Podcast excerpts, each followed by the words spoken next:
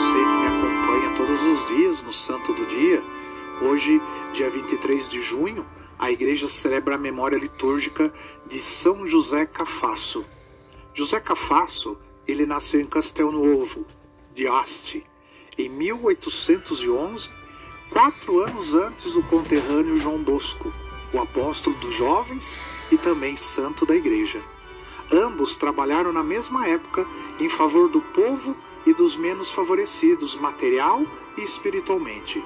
Mas enquanto São João Bosco era eloquente com os estudantes, um verdadeiro farol, né, a iluminar os caminhos é, tormentosos né, da adolescência, Cafasso dedicava-se à contemplação e a ouvir seus fiéis em confissão, o que acabou levando aos cárceres e também às prisões.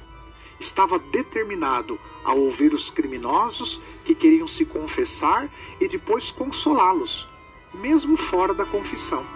Era uma figura magra e encurvada devido a um defeito na coluna que o fazia manter-se nessa posição mesmo nas horas em que não estava no confessionário. Padre Cafasso, ele frequentou o curso de teologia de Turim e ordenou-se aos 22 anos.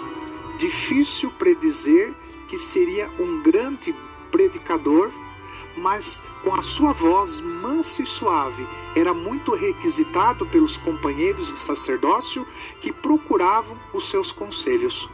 Formado, passou a dar aulas e acabou tendo João Bosco como aluno.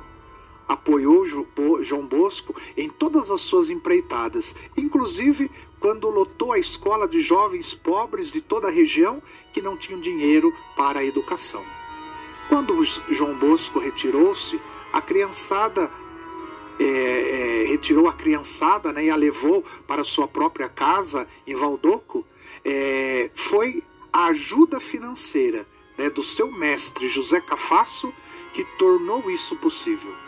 E ele fez mais.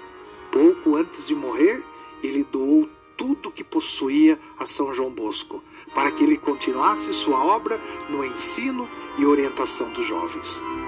Morreu jovem, com apenas 49 anos, no dia 23 de junho de 1860. O título de padroeiro dos encarcerados e dos condenados à pena capital esclarece bem como viveu o seu apostolado. Suas visitas aos cárceres eram o consolo dos presos e sua figura tornou-se a presença mais constante em todos os enforcamentos realizados em sua cidade, Turim.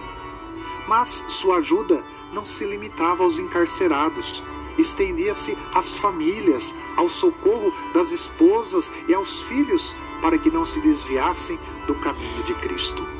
Padre Cafasso era sempre o último companheiro de todos os que seriam executados no cadafalso. Por isso, ficou conhecido entre o povo como o Padre da Forca. Em 1947, foi canonizado e sua veneração litúrgica designa para o dia do seu trânsito, que celebramos hoje, 23 de junho. São José Cafasso, rogai por nós. Que o Senhor te abençoe, em nome do Pai, do Filho e do Espírito Santo. Amém.